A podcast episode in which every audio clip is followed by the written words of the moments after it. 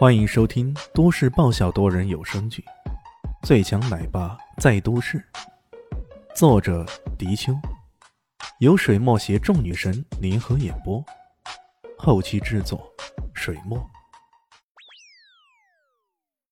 第六百一十三集。嗯，也没啥。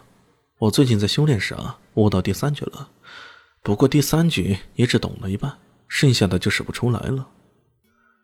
他自认为自己是各个领域的天才，可在剑道方面是三绝只悟到三绝，呃，应该是两绝半。这多少让他有些感觉到有些不爽。长白衣一听，却忍不住有些惊讶。一年前你连第一绝都还没悟出来。现在居然能悟到第三绝，这还真是让我有些刮目相看呀！听语气啊，他已经很是满意的样子了。李迅忍不住翻了个白眼，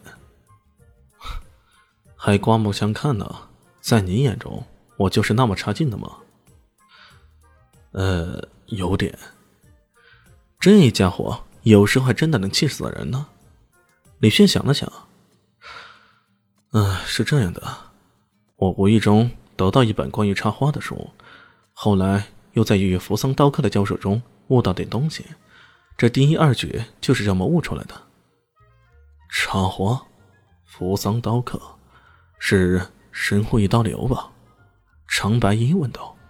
你又知道？这家伙好像啥都知道似的。呵，你这是误打误撞，总算是撞对了。神农诀的剑道本身就是道，而且这道关系最密切的有三：一是插花艺术，二是围棋艺术，三嘛。他故意隐而不发。围棋艺术，李炫赢呢。佛脏的一刀流从围棋中顿悟了很多，这方面你可以多了解一下。那第三呢？这家伙说着说着就吊胃口啊！第三就是生活。长白衣淡淡的说道：“生活，对，融入生活，从生活中悟道，唯有生才能生生不息。一旦你的剑道能领悟到什么是生生不息，那你还有什么对手是无法战胜的呢？”长白衣如此说道。这很显然，这长白鹰如今的悟道就是围绕着生活而展开的吧？那你现在悟到了吗？李迅好奇了。长白衣微微仰起头，看着深色的夜空，淡淡说道：“何者为物？何者为道？道可道，非常道。”这话要是换了其他人说出来啊！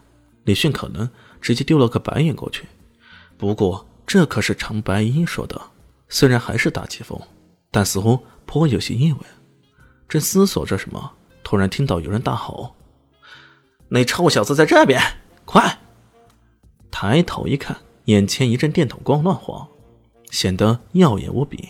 很快，他们发现被一群混混打扮的人给包围住了，为首的是个身材高大的男子。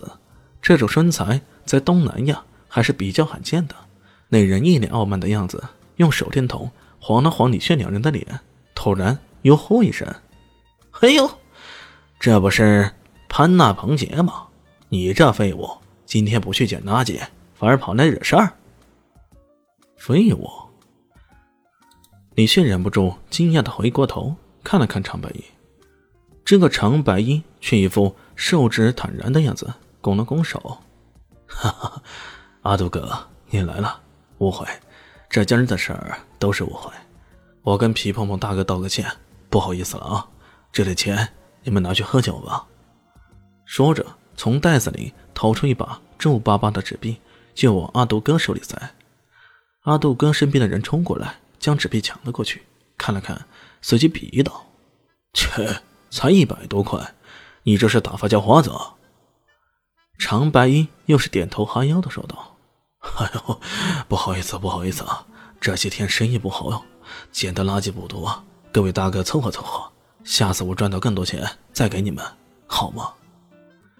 李炫忍不住狂翻白眼：“大哥呀，你可是大名鼎鼎的白衣剑客，你这在小混混面前居然如此卑躬屈膝，不怕丢了大夏国古武界的脸面呢？难道这种受屈辱、被训斥、被敲诈，也是深厚悟道的一部分？哎，不是我不明白，实在是太让人难以接受了吧？”阿杜哥还没说话，那皮蓬蓬就冲了上来，指着李炫。阿杜哥，刚刚就是那小子，他居然说让我去找你来，还说来的人越多越好。今天的收成显然不能让阿杜哥满意，而且欺负长白衣这种懦夫显然没太得劲儿。